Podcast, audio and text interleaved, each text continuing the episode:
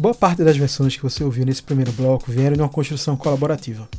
A gente sabe que o Facebook é uma rede meio moribunda, mas ainda existe vida e conteúdos relevantes por lá.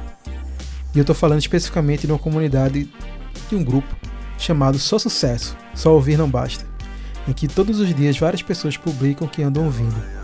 Essas postagens acabam gerando debates e novas indicações.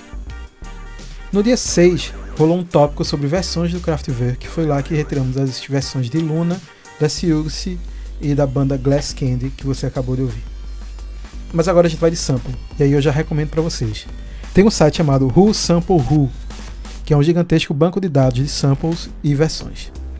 Lá, como o nome já está sugerindo, você pode checar e conferir, por música ou por artista, quem foi que sampleou quem, de onde veio aquela batida.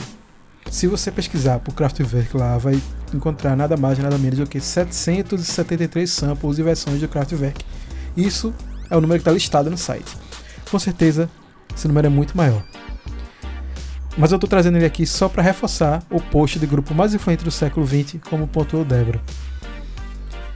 Daí, nesse segundo bloco, a gente vai ouvir artistas que samplearam o Kraftwerk, passando dos franceses do Stereolab a deslocada pop de Miles Cyrus. Tem também LCD Sound System e a gente vai fechar com dois clássicos que você ouviu e certamente já sabia dessa referência: New Order e África Bambata.